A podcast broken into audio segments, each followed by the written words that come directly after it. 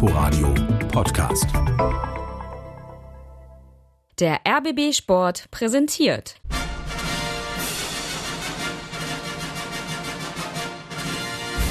Christian Beek und Axel Kruse in Hauptstadtderby, der Berliner Bundesliga-Podcast. Mit freundlicher Unterstützung von Inforadio vom RBB.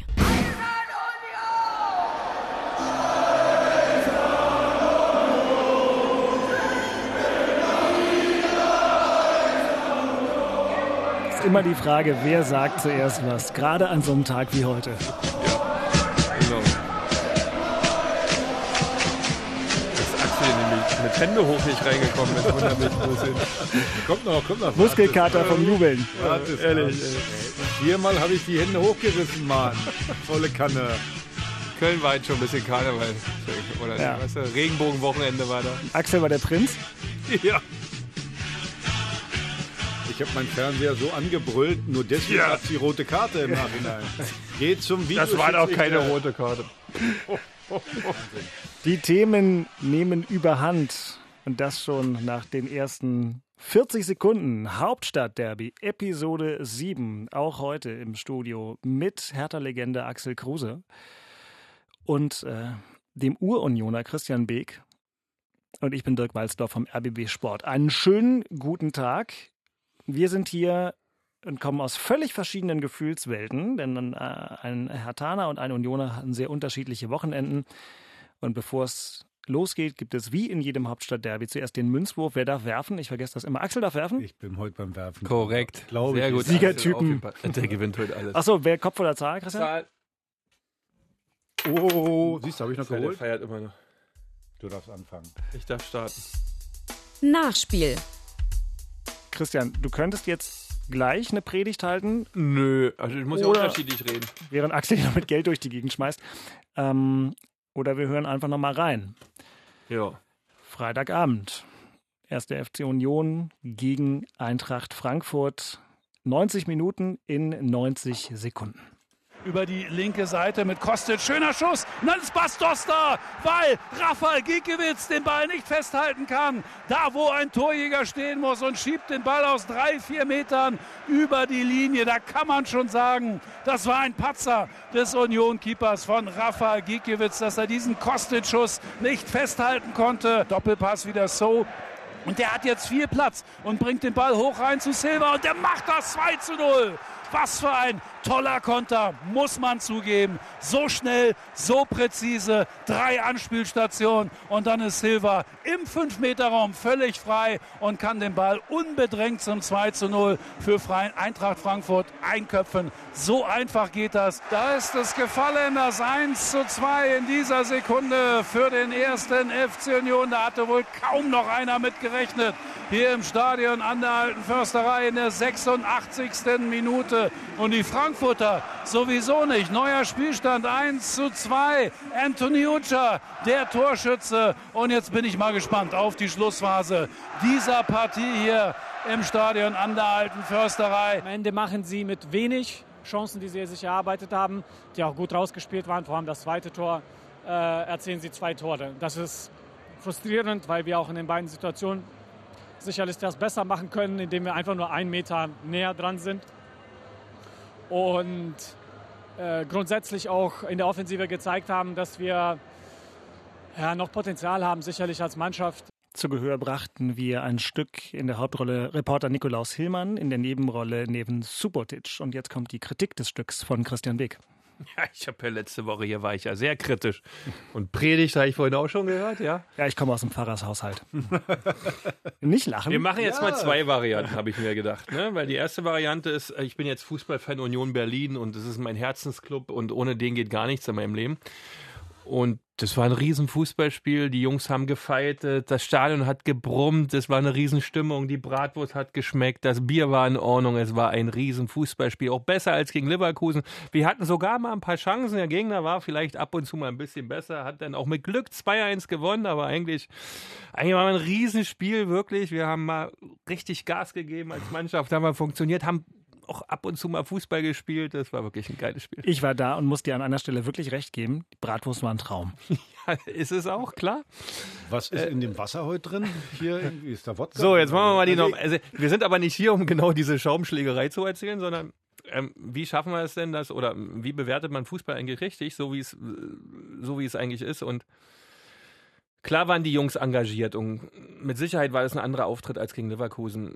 Und Urs Fischer hat auch ein bisschen was anderes angeboten mit einem 4-3-3 statt mit einem 4-4-2 äußerst defensiv in Leverkusen. Hat er versucht mit Gogia und da ein bisschen mehr Druck auszuüben. Aber schlussendlich ähm, war es wieder kein gutes Spiel. Und wenn man das mal für die ganze Saison sieht, sechs Spieltage sind gespielt und ähm, man hat noch 28. Äh, die Qualität der Spieler macht mir ein bisschen Sorge, äh, weil du nach vorne etwas anbieten musst. Und äh, Subotic hat es eben im Interview auch gut gesagt. Nach vorne ist da noch ein bisschen Potenzial offen.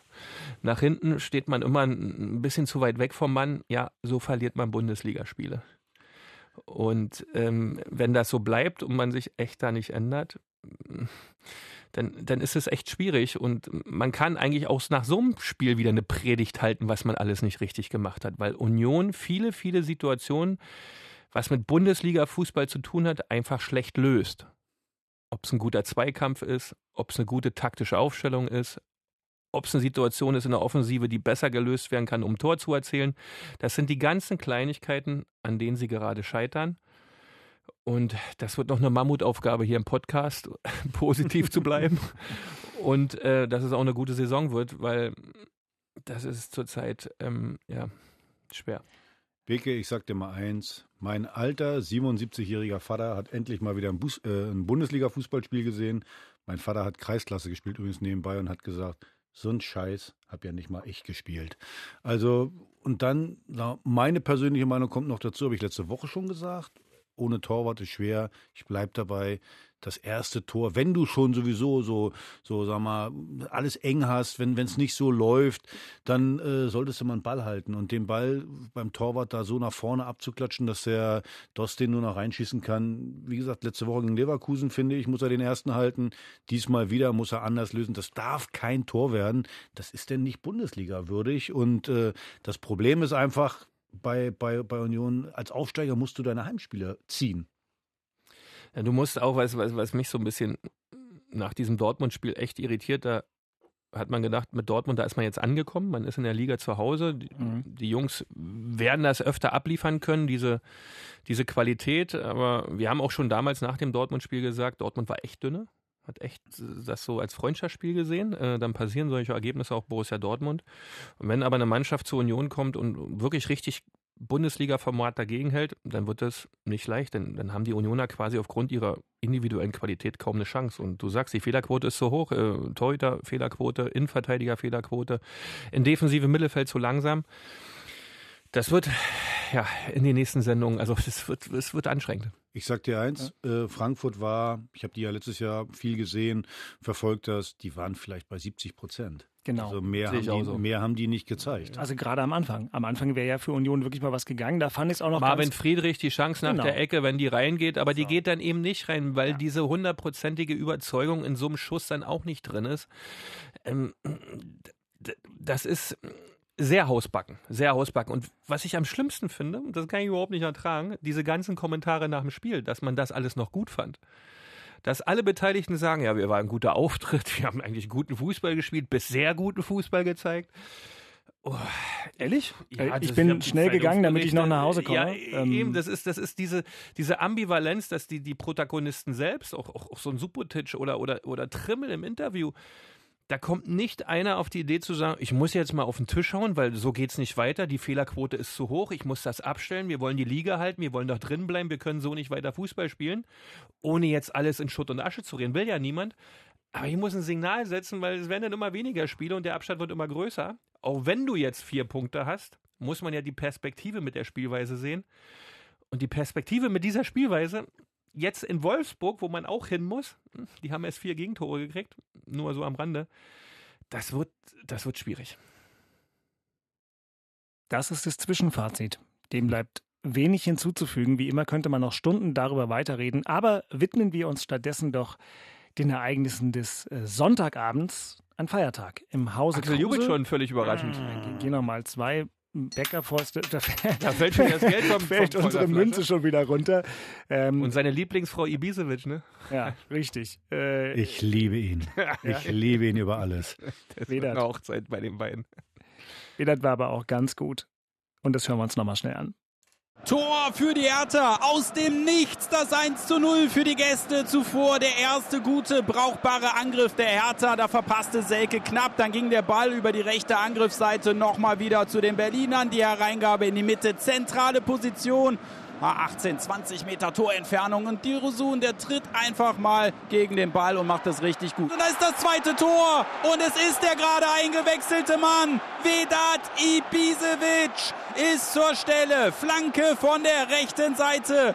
Und dann steht er acht Meter vor dem Tor frei und zieht direkt ab und trifft unten links. Es kommt schon wieder die Hertha und es kommt schon wieder Ibisevic und das Tor! Das gibt's doch gar nicht! Doppelpack, Vedat Ibisevic, 62 Minuten rum, wieder Flanke von der rechten Seite. Kurz vors Tor geschlagen, Ibisevic zögert wieder nicht, zieht direkt ab und das 3 zu 0 für die Hertha. Luke Bacchio nochmal mit der Flanke und dem Tor. Nächster Treffer für die Hertha, 4 zu 0. Der aufgerückte Innenverteidiger Boyata steigt hoch und kann diese gut getretene Ecke von Lücke Bacchio ins Tor befördern. 4 zu 0. War eine tolle Sache. Hat Spaß gemacht. Reicht. Das ist mal eine Zusammenfassung. Wisst ihr, was, was ich Wahnsinn finde? Sag mal, die erste Viertelstunde oder die ersten 20 Minuten waren ja überschaubar. Jetzt hast du gegen Paderborn zu Hause gewonnen. Denkst du vielleicht, okay, da ist vielleicht ein bisschen mehr Lockerheit dabei. Nichts war dabei. Du hast, ich finde, auf meinem Sofa habe ich den, den Druck richtig gespürt, wie schwierig das war. Dann macht äh, der Dilresun das Tor. Geiles Tor übrigens, muss man ja sagen, dass das physikalisch überhaupt geht, wie der Ball geflogen ist, sah ja völlig äh, komisch aus. Und danach, okay, natürlich auch noch die rote Karte für, den, für die Kölner. Und dann geht ja mit einmal alles. Also dann merkst du, die Passgenauigkeit ist besser.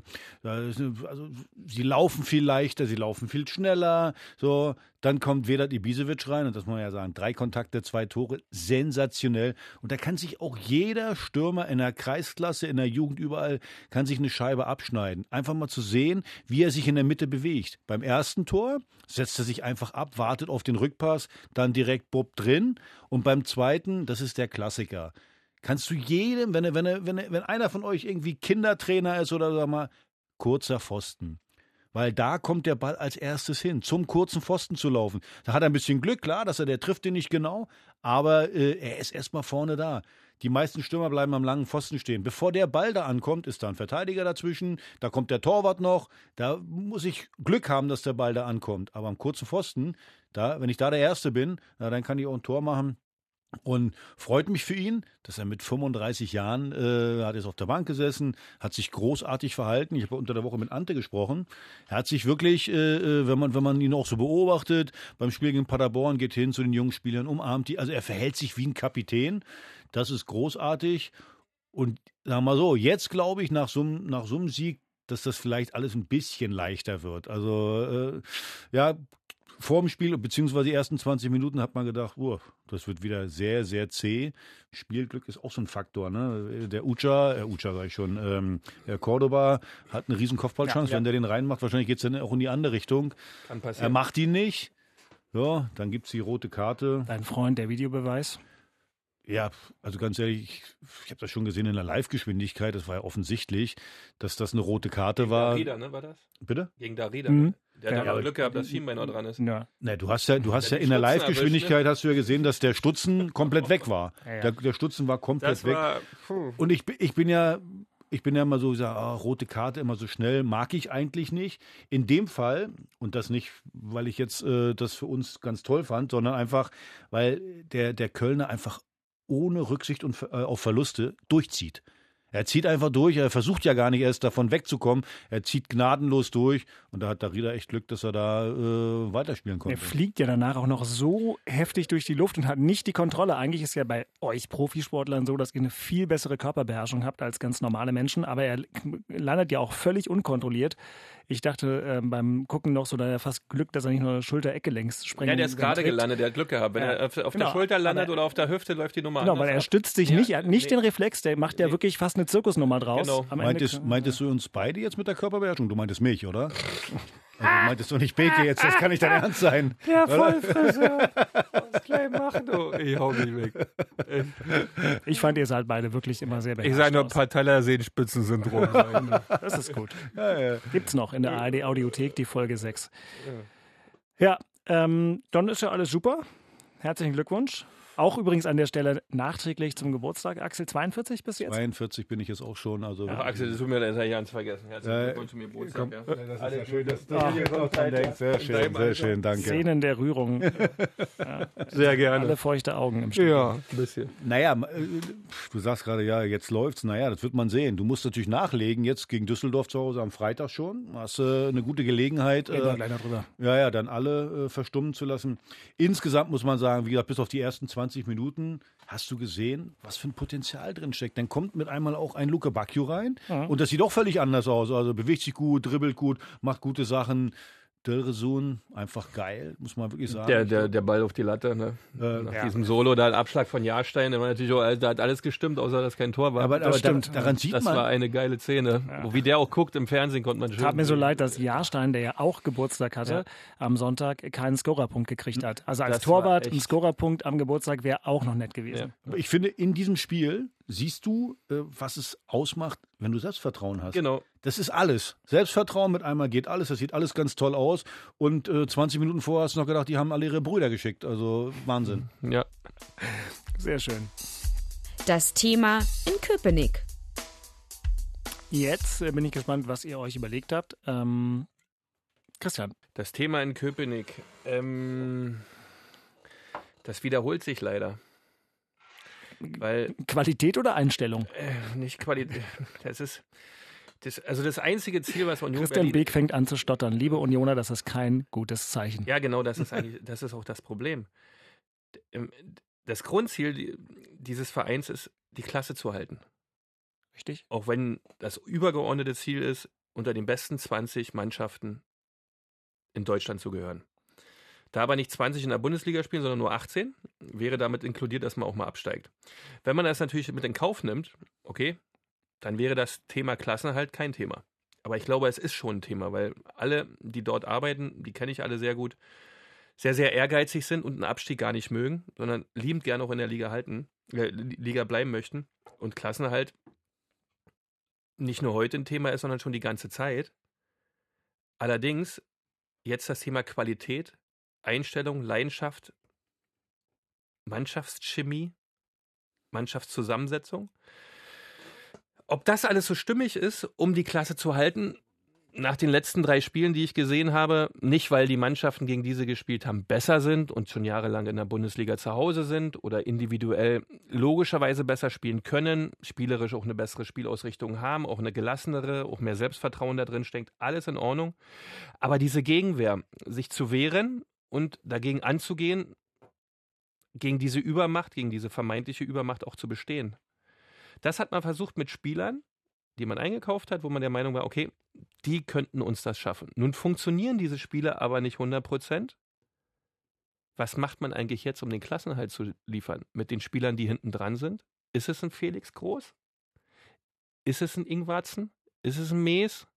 Und die vier, fünf Nachwuchskicker, die es noch gibt? Du kannst ja, du kannst ja noch eine ganz andere Frage stellen. Die, haben jetzt unter der Woche haben die den Vertrag verlängert mit, äh, mit Fischer. Mhm. So, die Frage ist ja jetzt die, wenn man den Vertrag verlängert, sagt man ja, äh, okay, man ist mit dem Trainer zufrieden. Und mit der Philosophie, die da drin steckt. Was ist eigentlich die eigene Philosophie? Was will man eigentlich für einen Fußball sehen? Wenn es der Fußball ist, den man gerade zeigt, wenn man den wirklich sehen will, dann wird man nicht unter die ersten 20 im deutschen Fußball landen, weil das ist Quatsch. Da muss man eine andere Herangehensweise in dieser Kaderzusammenstellung und in der Art und Weise des Fußballs oder des ge- gesamten Fußballs äh, auch zeigen. Und da gehört auch dazu aus meiner Sicht, wenn ein Trainer einen Vertrag verlängert, dass man das gleich bekannt gibt und nicht vier oder sechs Wochen später. Na, die Frage nochmal ist eine ganz Dieses andere. ganze Ich- ich- System macht mir jetzt ein bisschen die Sorgen. Frage ist Klasse doch eine ganz halten. andere. Ist Ne? wenn es, du sagst, es, es passt nicht irgendwie. Ne? Du verlängerst Das mit ist dem Trainer, dann sagst du ja eigentlich, okay, ich bin zufrieden damit, wie es jetzt im Moment läuft. Also die Qualität der Spieler reicht nicht aus. Dann müsstest du der Meinung sein, dass die Philosophie des Trainers einzigartig ist oder für den Verein genau die richtige ist, ich nur andere Spieler verpflichten muss. Wir wissen beide selber ne, aus der Vergangenheit, dass das ein ganz, ganz schmaler Grad ist, weil der Verein eigentlich die Philosophie vorgeben Na, muss, was er du, sehen will. glaubst du denn, Ne? dass der, dass äh, ein anderer Trainer, einfach mal theoretisch, ich will überhaupt nicht den Trainer in Frage stellen, aber glaubst du, dass vielleicht ein anderer Trainer aus dem Potenzial, was da ist, aus dem Spielermaterial, was da ist, mehr rausholen kann?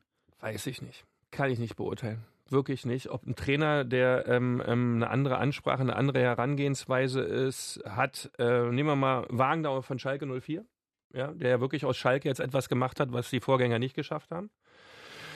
Äh, oder Glasner jetzt in Wolfsburg, ja, der was geschafft hat, wo du sagst, hm, was ist denn jetzt mit den Wolfsburgern los? Oder die Freiburger mit dem Streich. Ob ein Streich, das ist vielleicht ein super Beispiel, ob Streich bei Union Berlin mit dem Spielerkader äh, was anderes produzieren würde als Urs Fischer kann ich überhaupt nicht bewerten, weil dazu wahrscheinlich ein ganz, ganz langer Zeitraum gehört, eine Mannschaft zu prägen, zu führen und mit Trainingsinhalten zu füttern und mit Vorgaben zu füttern.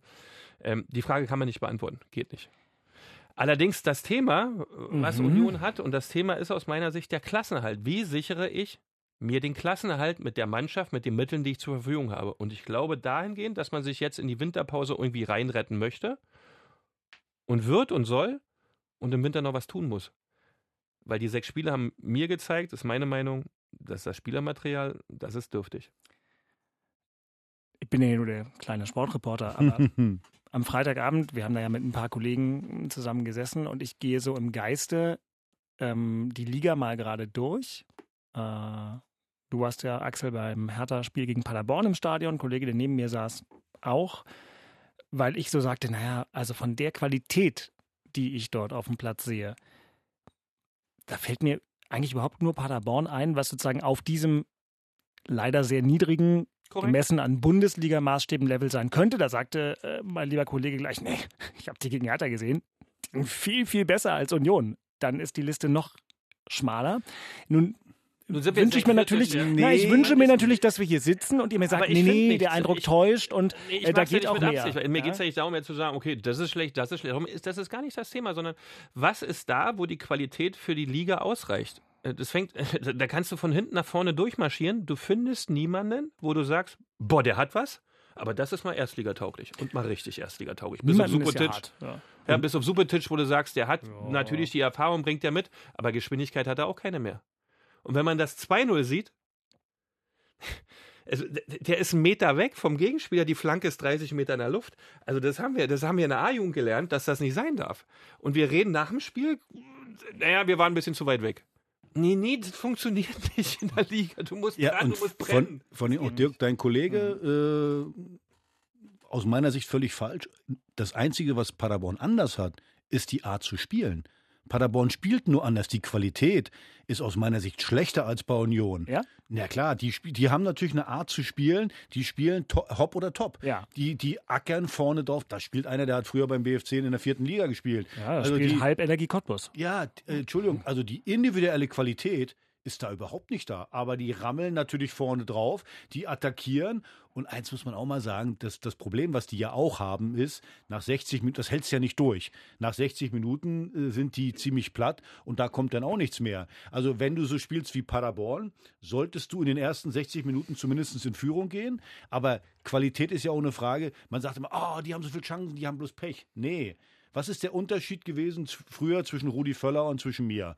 Rudi Völler brauchte aus zwei Chancen, Auch die hat, Haare. hat die ein Tor gemacht. Richtig. Ich brauchte fünf für ein Tor. Ja. Das ist der Das ist dann der Qualitätsunterschied, Unterschied, nichts ja. anderes. Laufen, Und das haben wir jetzt bei Union ja auch. Und Konnte wenn, ich auch, also- wenn wir denn schon bei Spielweisen sind, ich kann diese Spielweise, die ich in der zweiten Liga hatte, dann nicht mit in die erste Liga transportieren. Ich muss dann in den Heimspielen, wo, wo es extremst wichtig ist, meinen Dreier zu holen, anders agieren.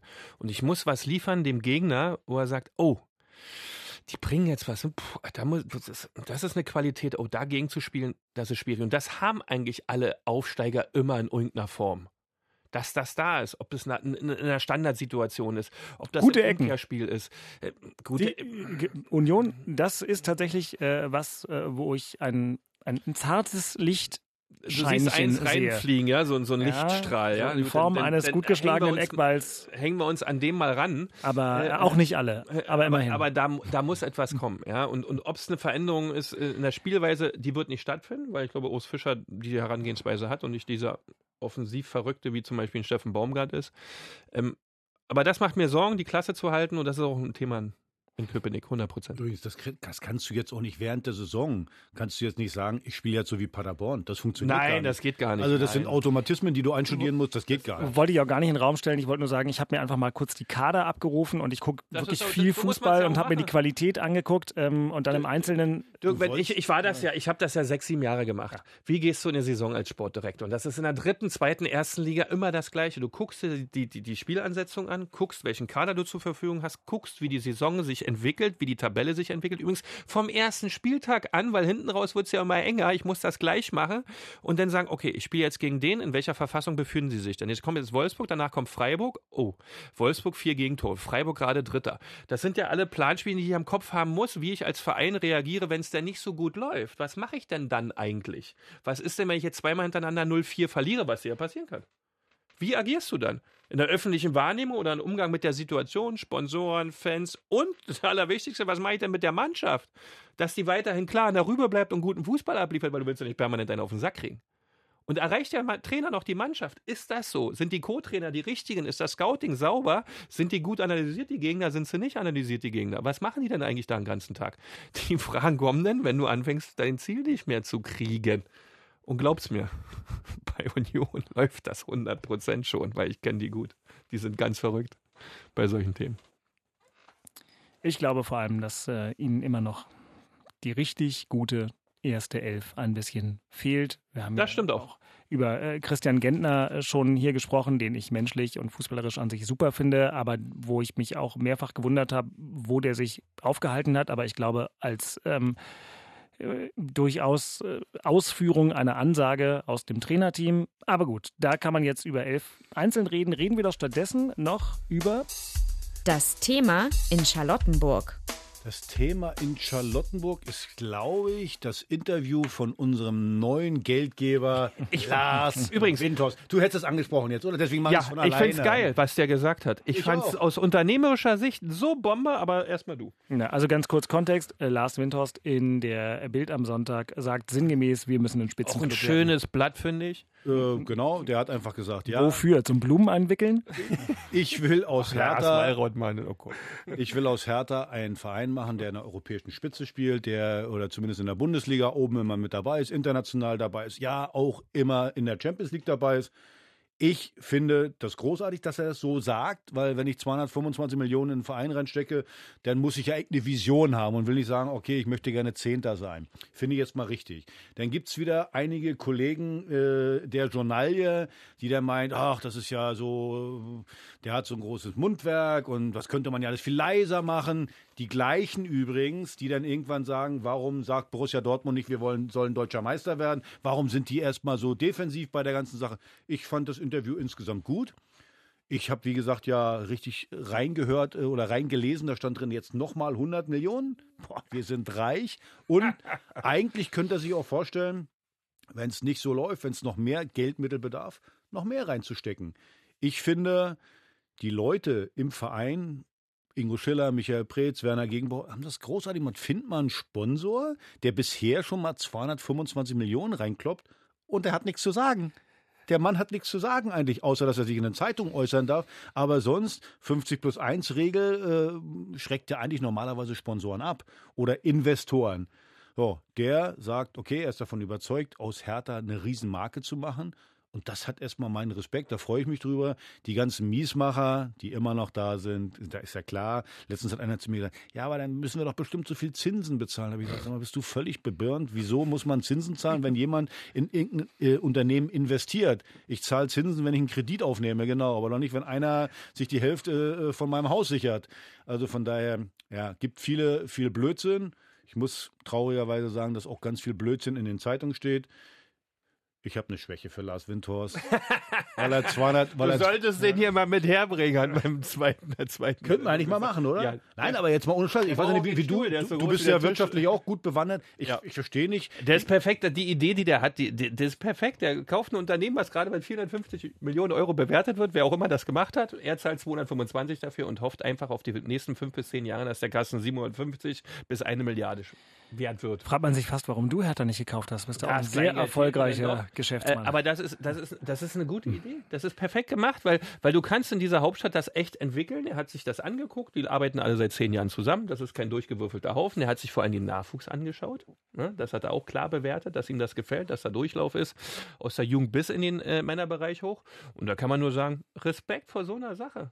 Ich finde das, ich Bevor finde es Geld, bevor es Geld bei der Bank lässt und dafür zahlen muss, ja, investiert er in den Fußballverein. Ja, Finde ich gut. Du hast es gerade gesagt, Hauptstadt. Hauptstadt ist typisch. Ich habe in keiner Zeitung nirgendwo mal gelesen zu sagen, hey, haben die Leute ganz gut Nein, es gemacht. wird immer erstmal gemeckert. Nee. Statt, da hätte eine Überschrift So. kommen müssen, geil, Hertha hat endlich das, was wir über mit einem Investor, der Geld gibt, um hier eine Mannschaft nach vorne zu bringen. Du musst dich mal in der Bundesliga umhören. Ja. In der Bundesliga quatschen die den alle an, wenn der irgendwo auf der Tribüne sitzt. Hundertprozentig. Und weil sie ihn auch alle wollen. So, weil sie alle sagen, also außer jetzt, ähm, sag mal, Außer Leverkusen, Leverkusen, Hoffenheim. Ja, wir, haben, wir, Wolfsburg, haben das Hoffenheim. Thema, wir haben das Thema Ja, ja. Wolfsburg, Wolfsburg, Leipzig, Leverkusen, Bayern, Dortmund, Hoffenheim. Hoffenheim. Hoffenheim. Alle anderen, alle anderen hätten sofort gesagt, komm her bitte. Jetzt- aber, aber ganz schnell. Jetzt darfst du eins nicht vergessen, Leverkusen, Wolfsburg, Hoffenheim, da ist 100 Da ist Prozent der so. GmbH Leipzig. in Besitz von einzelnen, entweder von RB einem Unternehmen oder von einzelnen Leuten. So, das darfst du nicht vergessen. Das Gleiche. Bayern ist auch nichts anderes. Allianz, Telekom, Genau. die haben ihre Anteile auch verschärft. Ganz genau. Ja, also Deswegen sage ich, guter Job, viel Geld. Und, ich Dortmund ist an finde, der Börse. Also das ist nochmal das Gleiche in Grün. Also, Also, komm. Du, ich werde den Windhorst dran erinnern, äh, äh, wenn, wenn, wenn noch so ein Spieler auf dem Markt ist. Er, er könnte sich ja vorstellen, noch mehr Geldmittel reinzugeben. Nächstes Jahr. Wenn du dem eine Perspektive aufzeigst, dann macht er das auch. Ja, mach Wenn du dem eine Idee entwickelst und hinlegst und einen Businessplan aufbaust, wie sich das entwickeln kann und wie viel Geld du mit Fernsehen etc. pipapo, bei dem Fernsehgeld sind wir auch noch an der untersten Schwelle in Europa. Mhm. Oder eine der untersten Schwellen in Europa haben wir. Wenn das das englische Modell kriegen wird, sitzt ja Windhorst irgendwann da und sagt, das ist ja ganz wunderbar. Ja, aber wenn das englische Modell kommt, dann sitzen wir hier und können immer nur noch über die Hälfte der Spiele reden, weil wir die andere Hälfte noch nicht gesehen haben, weil das alles durcheinander Das stimmt. geflattert ist. Da muss ich mal Das sagen, stimmt. als großer Da Verfechter, von Samstag 15.30 und von der Bundesliga-Sendung und so, da Aber muss wir man Deutschen einen kriegen das auch hin. finden. Wir einen kriegen das Mittelweg auch hin. finden. Das kriegen Bitte. wir auch hin. Und Jörg sagt das doch nur, weil er sonst keinen Job mehr hat, Mann. du, Sportchef vom RBB. Wenn es die Sportschau nicht mehr gäbe, naja, dann haben wir ja ein Problem. kann ich nur noch Podcasts machen. auf ja, genau. Mit so alten Säcken wie uns. Nee, Inforadio, ja. Muss es Info-Bundesliga-Konferenz, muss es bitte bis an Ja, mein Lebensende aber die geben. Konferenz lebt davon, dass mindestens zwei Mannschaften gleichzeitig spielen. Sonst ist Aber es keine Konferenz. Es, ja, muss, bitte. Deswegen muss es also bleiben. Oh, ganz kurz Programmhinweis für alle, äh, die diesen Podcast schon äh, heute am Dienstag hören oder vielleicht noch am Mittwoch. Ähm, man kann sich das ja so einstellen in den Handys, dass das Handy einem Bescheid gibt. Das neue Hauptstadtderby ist da. Und für alle die, die kein Bezahlfernsehen haben, aber sich für die Champions League interessieren, das kuschelige Inforadio macht natürlich von den Champions League-Spielen mit deutscher Beteiligung wirklich ganz großartige, durchhörbare Vollreportagekonferenzen.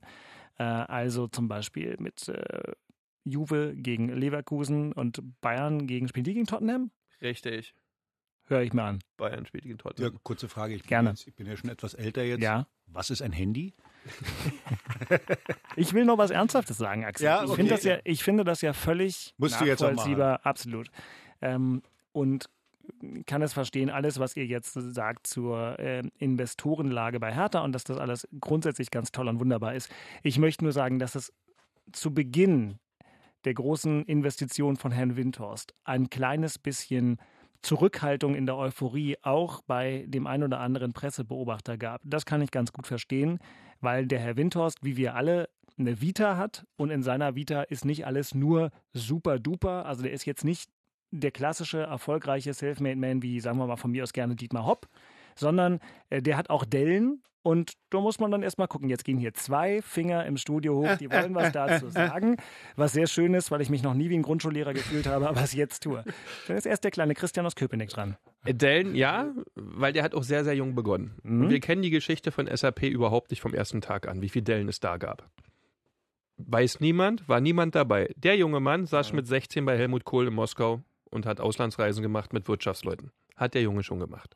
So, jetzt hat der Junge aber in den vergangenen zwei Jahren mit seiner Gesellschaft 376 Millionen Euro Gewinn gemacht. Mhm. Und dieses Geld steckt er übrigens Mhm. bei Hertha rein. Mhm. Das hat er sich nur nicht so geliehen, ist von keiner Bank, ist von niemandem, ist sein Geld über seine Holding, die er da reinbrettert. Über eine Stiftung läuft das Ganze. Das ist ein normaler Vorgang. Ich weiß nur eins, dass die Leute, als das das erste Mal Ja. präsentiert wurde und das da stand, das versteht man natürlich sofort nicht, was da los ist. Und wenn man den Namen nämlich hört, weiß man auch, dass er schon mal pleite gegangen ist. Genau. Und damit assoziieren wir erstmal, der war ja schon mal pleite. Aber der hat aber trotzdem, obwohl er schon mal pleite war, danach nochmal 376 Millionen Euro Gewinn. Kann ja sein. Ja, das kann, Aber, aber ganz kurz, ganz Ey, kurz, muss Moderation. sagen, ab, ab, Ihr seid ab. ehemalige Profifußballer. Oliver Reck war ein überdurchschnittlich guter deutscher Torwart und trotzdem steht überall, du ihn googelst, erstmal Pannen-Olli. So ist es halt. Es gibt bestimmte Flecken in der Vita, ob in der Wirtschaft oder im Leistungssport. Damit wird man in Verbindung gebracht. Jetzt ist der kleine Axel aus Charlottenburg dran. Ja, ich wollte noch mal eins sagen. Äh, auch der kleine Axel, äh, mittlerweile aus Kleinmachnow, hat auch schon mal eine. GmbH an die Wand gefahren, ist also auch schon mal sozusagen pleite gewesen. So funktioniert übrigens Unternehmertum. Dass man versucht, was zu machen, da scheitert man. Das Schlimme an der ganzen Sache ist immer dann, wenn man einfach liegen bleibt und nicht wieder aufsteht. Und der Herr Windhorst, also ich, ich kenne ihn gar nicht persönlich, aber wie Das Chris- schockiert mich eigentlich. ja, aber wie Christian gerade eben gesagt hat, äh, der Mann hat jetzt äh, 350 Millionen Gewinn gemacht, steckt das wieder in ein Unternehmen wie Hertha. Das ist doch wunderbar. Aber wir in Deutschland haben das so unnachahmlich drauf, auf die Flecken zu gucken, die man, die man hat. Also wie gesagt, du hast es vorhin richtig gesagt, bin ja mittlerweile schon 52. So, ich habe so viel Flecken drauf, aber das ist dann halt so. So ist Leben. Äh, und wie gesagt, wenn man wieder aufsteht, alles in Ordnung. Und ich mag das einfach nicht, wenn man immer nur den, den, den Schmutz sucht, den angeblichen Schmutz. Das meine ich. Also du hast ja recht, man muss kritisch beobachten. Man muss Ja, das muss man. Das, das ist ja nicht die das, Frage. Das ist nicht die Frage. Aber nee. trotzdem, Es gibt zwei äh, Seiten. Und der war auch schon mal pleite. Also er selber nicht, sondern die Holding oder die GmbH, die er hatte. Du warst ja auch selbst nicht pleite, sondern nur die GmbH. Ist ja noch was anderes. Das ist ja auch nochmal eine Sichtweise, die man wissen muss. Aber es gehört beides dazu zu sagen, okay, der hatte auch schon mal ein paar Flecken, aber Herr Hopp und Herr Matteschitz und wie sie alle heißen, hatten auch Flecken. Und zwar keine kleinen. Genau. Steht, bloß, steht bloß nicht in der Zeitung mehr. Weil Nicht mehr. Na, als Herr Hopp jung war, da war, glaube ich, noch, da wurde, glaube ich, noch mit dem Meißel in den Stein reingehauen. da wollen wir alle nicht dabei gewesen sein, was da lief früher. Ne? Ich sage euch ganz kurz von. eine Geschichte Ja. über Dietmar Hopp. Als Hoffenheim in der fünften Liga war, haben wir hier von deinem Lieblingsradioprogramm Inforadio gehört, was da in Hoffenheim passiert. Und unser Kollege Thomas Kroh hat in äh, der wunderbaren Inforadio-Sportsendung am Sonntagnachmittag, wo wir uns manchmal Zeit nehmen, auch ein bisschen in die Tiefe zu gehen und vielleicht nochmal was Abseitiges zu machen, gesagt, wir müssen mal mit, mit, mit diesem Typen, der diesen Dorfverein da aufpeppelt, telefonieren. Da war der schon, ich weiß nicht, ob Milliardär, aber sehr, sehr viel.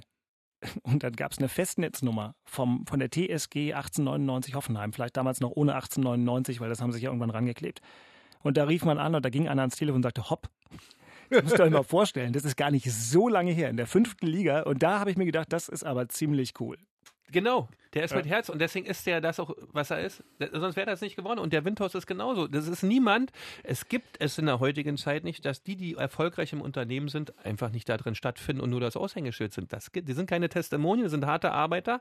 Und Hopp und Windhorst und du in deiner Bude und ich in meiner Bude, wenn du da nicht hart arbeitest tagtäglich dran, wird das nichts. Wir haben Vorteil über Sportlerbahn, wir können uns disziplinieren und Hopp und Windhorst haben es irgendwo anders her.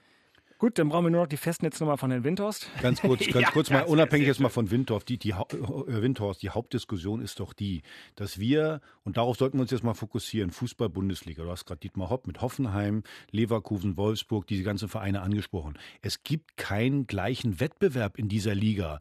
Diese Mannschaften haben äh, eben äh, VW hinter sich oder das Bayerwerk, die sind zu, äh, das sind GmbHs und zu 100 Prozent im Besitz von diesen Unternehmen. Die haben ganz andere Möglichkeiten. So, und wir reden zwar von 50 plus 1. Die 50 plus 1 Regel trifft zu für Union, für Hertha, für Eintracht Und Frankfurt. Hannover Für die anderen 96. nicht. Und deswegen ist die Leistung doch noch umso mehr zu bewerten, dass Hertha es geschafft hat, so einen Mann zu holen. Das stimmt. Und dass der so viel Geld da reinschmeißt. Weil, nochmal, der hat vielleicht jemanden im Aufsichtsrat, aber der hat faktisch nichts zu sagen und hat trotzdem schon mal 225 Millionen reingeschmissen. Und deswegen nochmal, die Leute, die das bei Hertha gemacht haben, Schiller, Preetz, Gegenbauer, äh, das, das Präsidium hat das abgesegnet. Großartig. Und da kann man auch einfach mal, finde ich, auch als Journalist einfach mal sagen, hört man das? Beifall. das ist- Großartig gemacht. Ich als Wirklich gutes Mikrofon, in das du da reinklatscht, ja. 25 Jahre Hertha-Mitglied. Ich freue mich, dass sie das gemacht haben und es ist eine gute Leistung. Und das war das Thema in Charlottenburg. Und jetzt bin ich mal gespannt. Unioner der Woche. Ja, der Unioner der Woche, wenn ein Cheftrainer den Vertrag verlängert, ja, und das darf er natürlich nicht ohne Grund in einem Bundesligaverein, dann ist es eine hohe Auszeichnung. Dann muss man das auch entsprechend bewerten. Und demzufolge ist Urs Fischer in dem Vorgang der Unioner der Woche. Auch wenn das, was da fußballerisch gerade so läuft und äh, was da alles so gemacht wird, äh, aus meiner Sicht für die Perspektive eher nicht so positiv aussieht, ist aber eine Vertragsverlängerung mit den Gründen des Aufstiegs, mit den Gründen der Stabilisierung der sportlichen Leistungen der Mannschaft äh, äh, wieder so ein Ereignis, dass ich sage, okay, dann ist Urs Fischer für mich auch, auch zu 80 Prozent der Unioner der Woche. Nicht zu 100 Prozent, bin ich ehrlich. Ich finde es auch gut, was du gerade gesagt hast. Also, dass, äh, dass sie einen Vertrag verlängert haben. Sie sind von ihm überzeugt anscheinend. Deswegen äh, äh, haben sie den Vertrag verlängert und äh, ja, wahrscheinlich macht es ja auch Sinn zu sagen, äh, wir halten an dem Trainer fest. Er hat eine wunderbare Zweitligasaison gespielt, muss natürlich auch noch lernen. Er lernt noch Bundesliga. Aber ich sag mal so, bei Union ist jetzt ja nicht so schlimm. Also, die haben vier Punkte, ja. Die haben Probleme, ja. Aber es ist jetzt nicht so. Also, Köln hat noch ein paar Punkte weniger. Paderborn hat auch noch ein paar Punkte weniger. Und ich hoffe mal, zumindest nicht beim Derby, aber dass Union noch die Kurve kriegt. Mit Urs Fischer, ein äh, furchtbar sympathischer Zeitgenosse. Absolut. Außerdem haben alle, die im Radio arbeiten, grundsätzlich eine Schwäche für Schweizer Akzente, weil die einfach immer toll klingen. Okay. aber es hört sich wirklich gut an. Hertaner der Woche. Ist eigentlich Last Windhorst, haben wir schon geklärt. Vedo, Vedo. Vedo, Vedo. Und ich sag auch keine Begründung. Ich meine, das hat ja jeder gesehen. Und jeder Trottel, der so ein bisschen Ahnung vom Fußball hat, gesehen. Vedo ist der Beste. Wie ist denn das eigentlich in eurer Beziehung? Ist, seid ihr beide Männer oder?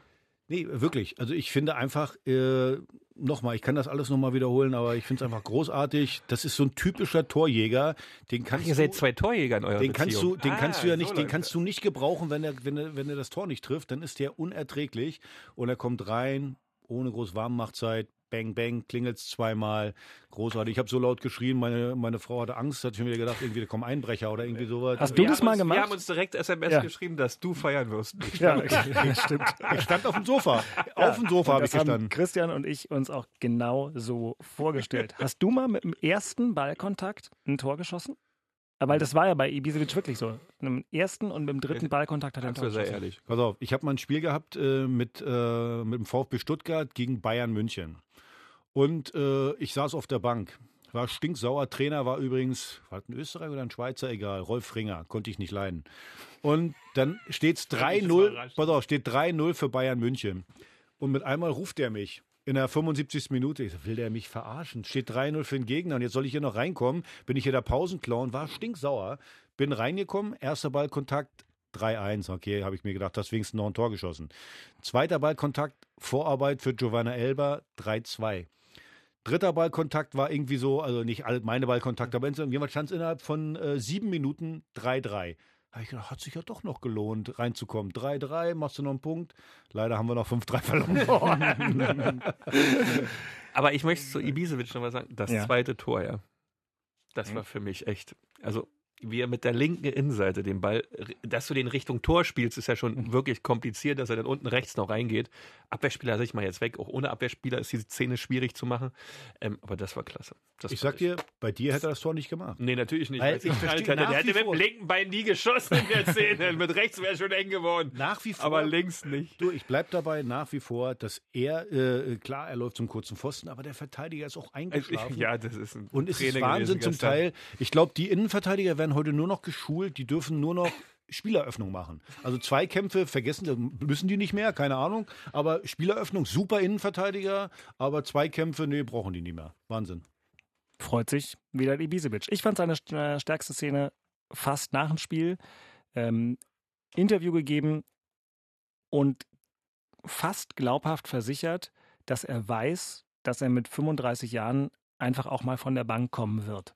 Weil es halt so ist. Und, und wenn du das alles, normalerweise gibt es ja immer sowas, dass irgendwie ein Kommentar, irgendeine Home Story, irgendwas, so, so ein Spruch wie, naja, wurde ja auch Zeit, dass ich mal wieder spiele, so irgend so, so, so, so, so, ein kleine, so eine kleine Spitze. Ein Spieler bringt, der dann nicht mit der, mit der Vita, der den nicht von Anfang an gespielt haben, so wie letztes Jahr so Ribery und Robben so mal Ja, ein paar ja. Sticheleien losgelassen haben. Das finde ich gerade so klasse bei Hertha, dass Ibisevic und auch Kalu, die machen ihr Zeug, die trainieren durch, die wissen, dass es hier um die Mannschaft geht, dass es Mannschaftssport ist und hier nicht eine Einzelveranstaltung. Das ist klasse. Du kannst, ich habe den Hat man bei Hertha in den vergangenen Jahren nicht immer gehabt. Ja, aber das, darauf Hat kommt es super an. hingekriegt. Genau, Perfekt. genau. Du musst Das mit den Leuten reden, du Trainers. musst es ihnen erklären. Und eins muss man ja auch mal sagen, also zum Beispiel Selke, der jetzt wirklich drei extrem unglückliche Spiele hatte, der hat ja in der Zeit, wo er nicht gespielt hat, hat er dem Vedo auch immer versucht Das- zu unterstützen. Das sieht man ja auch. Und umgekehrt hat Vedo das jetzt auch gemacht. Und ich finde einfach, das ist großartig. Hat Ante das, super gemacht. das, ja, und das zeigt aber auch den Charakter des Spielers. Ich habe, wie gesagt, äh, Ibisevic beobachtet gegen Paderborn, wie er da umgegangen ist mit den Leuten. Das war großartig. Obwohl es nicht nur Ante ist, es ist das ganze Team auch dahinter, ja, weil die ja auch viele kleine Gespräche, weißt du, die sind Klatsch und Tratsch, die man ja permanent hat, wo, wo- was so eine Mannschaft auch lebt. Und wenn die alle so in die gleiche Richtung fahren, was Ante da so kommuniziert hat, hat er Hut ab. Harry Gemperle, Lucien Favres alter Co-Trainer, fitteste Co-Trainer der Welt. Sage ich ihm auch jedes Mal. Der sieht so fit aus. Wahnsinn, wie er das macht. Anscheinend isst der nicht, der trinkt nicht. Ist nichts. der Ist trinkt so wie nicht. ihr im Prinzip. Obwohl, der hat auch ein scheiß Leben. Wer nichts isst, wer nichts trinkt und alles. Also das muss man ab und zu schon mal machen. Naja, Sonst ist ja Kassette, ohne Kassette löschen ist auch doof. Aber der ist wirklich fit wie ein Turnschuh. Wahnsinn. Vorspiel. der erste FC Union spielt auch weiterhin in der Fußball-Bundesliga, auch wenn die Aufgaben nicht leichter werden. Am Sonntag geht's in die Autostadt. Mhm. In die Autostadt, ja. Ähm, wieder extrem schwer, also extrem schweres Auswärtsspiel für meine Begriffe, weil, weil Wolfsburg in dieser Saison wirklich richtig, richtig gut in die Saison gekommen ist, einen sehr positiven Lauf hat, vier Gegentore erst bekommen hat, allerdings auch erst neun geschossen hat. Ja, darf man bei der Situation, muss man das auch immer ein bisschen bewerten. Und für Union gilt es wieder, einen Matchplan zu finden, der Wolfsburg entspricht, dass man jetzt wirklich versucht, und das ist immer gebetsmühlenartig, die Defensive so zu stabilisieren, dass da wirklich Ruhe reinkommt. Mal sehen, was man auf der Torhüterposition macht. Vielleicht sieht man es dort genauso wie wir, ob man da vielleicht mal einen Wechsel, aber eher wohl nicht, weil äh, ob das denn die Ruhe bringt und Stabilität, stellt sich auch wieder die Frage. Ich denke auch nicht. Aber dass man es endlich schafft, ein, Spiel auch über 90 Minuten hoch konzentriert zu gestalten, weil das hat man auch noch nicht geschafft, außer gegen Dortmund, äh, das nachhaltig ähm, durchzudrücken. Es wird wieder die Frage, die wir hier jeden, jeden Montag quasi schon haben. Geistige Frische, körperliche Fitness, gutes taktisches Spiel. Spieler aufstellen, die nach vorne auch was entwickeln können. Vielleicht hat Becker dann ja mal den Moment über rechts, ja, weil Gogi hat ja nun mit dem Kreuzband, das leider Gottes fällt ja nun aus für den Rest der Saison, kann man sagen. Ob das sich jetzt mal irgendwann mal zeigt, dass die Mannschaft mal so einen kleinen Klick oder so einen kleinen Kick kriegt, um ein Auswärtsspiel zu gewinnen und Wolfsburg das Ganze mal unterschätzt, im Stadion vielleicht nur 19.000 sind statt 24, die leise sind, das ist ja immer ruhiger ein bisschen in Wolfsburg. Könnte Heimspiel werden für Union. Könnte Heimspiel werden für Union, genau. Man fährt ja nur 45 Minuten von Spandau dahin oder aus Köpenick dann anderthalb. Ähm, also hoffnungslos ist es auf gar keinen Fall. Eine Chance haben wir auch da wieder zu gewinnen. Aber da muss dann alles stimmen und ähm, das ist die Frage, ob man das hinkriegt. Und Hertha BSC spielt am Freitagabend gegen einen Verein, den die Herthaner seit, gegen einen Verein, den die Herthaner seit einigen Jahren besonders ins Herz geschlossen haben, Fortuna Düsseldorf. Düsseldorf im Moment nicht das Düsseldorf des Vorjahres, was eine gute Nachricht ist. Axel. Erstmal ein Kommentar von mir. Ich hasse Fortuna Düsseldorf. Nach, dem Relegation, nach den Relegationsspielen, wie die sich verhalten haben, ich hasse diesen Kann ja mit Verein. Hass im Fußball nicht viel anfangen. Und um dann zu ist ja noch der Oberfan, wie heißt der Affe noch von dem Oberfan, der von, von Düsseldorf, der Oberfan, oh Gott, den hasse ich noch mehr. Deswegen, nicht nur, dass es für Hertha eine ein richtungsweisendes Spiel sein könnte, weil wenn du das Spiel gewinnen könntest, hast du zehn Punkte, gehst in die Länderspielpause, ist etwas Ruhe äh, drin im Verein. Ich glaube, dann ähm, ja, ist, steigt das Selbstvertrauen noch mehr, der Druck ist dann nicht mehr so da. Wäre das ganz, ganz wichtig, aber ich glaube auch für die Fans ist es nicht ganz unwichtig, gegen Düsseldorf zu gewinnen. Die sind gefährlich, äh, klar, die haben jetzt zu Hause gegen Freiburg verloren. Die spielen gar nicht so schlecht, machen im Moment nur nicht die äh, Punkte. Ich finde ja, das Einzige, was ich an Düsseldorf wirklich mag, und zwar richtig doll mag, ist Friedhelm Funkel. Friedhelm Funkel ist ein großartiger Typ. Äh, so schade, dass der in Berlin nicht so funktioniert hat. Friedhelm, ich gönne dir persönlich den Klassenerhalt, Fortuna Düsseldorf nicht und drei Punkte für uns. Und Ibisevic in der Startelf. Ibisevic definitiv in der Startelf. Das, Selke kannst, auf der das, Bank das muss kannst ja. du als Trainer nicht machen. Wenn einer reinkommt, hat dann, das könnte ja sein, dass der Lauf jetzt gerade beginnt, zwei Tore gemacht. Äh, Ich, wir sehen uns ja nächste Woche. Ich sag euch eins, der macht wieder ein Tor, definitiv. Und Luke Bacchio kommt wahrscheinlich rein, schießt gegen seinen Ex-Verein auch noch ein Tor. Es wird bestimmt ein schönes Wochenende. Ein guter Rat aus Köpenick. Es läuft scheinbar in Charlottenburg, wie wir gerade gehört haben. Ja, der Investor pumpt eine Million nach der anderen rein. Ibisevic spielt von Anfang an. Luke Bacchio macht auch ein Tor gegen Düsseldorf. Düsseldorf steigt auch noch ab. Ähm, Ball flach halten, Hertha. Wir kennen das aus all den Jahren. Ja, immer wenn es besonders gut lief, ja, gab es mal eine kleine Backpfeife oder auch zwei. Sei still. Also Ball flach halten und genauso weitermachen wie bisher und Ante machen lassen. Hört sich sehr, sehr ordentlich an. Ein guter Rat aus Charlottenburg. Ich würde sagen, mehr Mut. Seid doch etwas mutiger, seid nicht ängstlich, genießt die Bundesliga. Ihr könnt doch eh nur eins machen. Euer Bestes geben und dann zu schauen, was kommt am Ende dabei raus. Ich glaube, mehr Mut heißt sogar, vielleicht mal den Torwart zu wechseln. Kann man ja mal machen. Ich finde, jetzt sind sechs Spiele gespielt. Man hat gesehen, der eine oder andere hat es nicht aufs Trapez gebracht. Also doch mal tauschen. Ich meine, da sind 30 Spieler, glaube ich. Also dann, dann guck doch einfach mal, dass man vielleicht dem einen oder anderen die Chance gibt. Nochmal, ein bisschen mehr Mut, ein bisschen mehr Glaube an das Ganze würde dem, glaube ich, gut tun. Und auch in Wolfsburg. Ist ja nicht so, dass du da chancenlos bist. Das ist eine gute Mannschaft, hast du recht. Aber ich glaube, ein bisschen Spielglück dabei, vielleicht mal in Führung zu gehen, kannst du da auch was holen. Und du hast gerade gesagt, glaube ich, was ist das, 19.000 Wolfsburger? So will, Bestimmt. So will sind da nie. Ich finde, am süßesten finde ich immer, wie heißt das da, die Wölfi-Kurve. Da stehen dann kleine Kinder in der Kurve. Also alle Unioner sollen nach Wolfsburg fahren, da ist genug Platz. Und dann wäre es ja, ich, ich würde es gut finden, wenn beide Mannschaften richtig gut drauf sind vor dem Derby, denn, äh, Derby dann am 2. 2. November. Deswegen gönne ich. Mutiger finde ich gut, Axel. Oder? Super. Finde ich gut. Ist korrekt. In größtmöglicher Harmonie geht auch die siebte Episode des Hauptstadtderbys zu Ende. Es wird Fußball gespielt. Ihr könnt es hören im Inforadio vom RBB. Freitagabend der Auftritt von Hertha gegen Fortuna Düsseldorf. Sonntagabend der Auftritt des ersten FC Union in Wolfsburg. Und zwischendrin Inforadio die Bundesliga. Die Champions League haben wir diese Woche auch. Und das Hauptstadtderby gibt's in der ARD Audiothek und bei iTunes und auf inforadio.de. Und jetzt habe ich, glaube ich, alles verkauft, außer die Millionen von Herrn Windhorst. Äh, denn äh, die Nächste sind Woche. ja an Hertha BSC. Oh, und dann höre ich noch die Stimme aus dem Hintergrund. Was habe ich vergessen? Das Hauptstadtderby gibt es auch als Audio bei YouTube, was ja eure Kinder wahrscheinlich Tag und Nacht anhaben. Werd verrückt. Wir haben doch Meiner jetzt, kennt es noch nicht. wir haben doch bemerkt, Wenn wir jetzt so weiß, Influencer, wären wir doch Influencer, oder wie die Menschen Ihr, habt mich jetzt influenzt, hier die Regler runterzuziehen und zu sagen, schöne Woche alle miteinander und tschüss.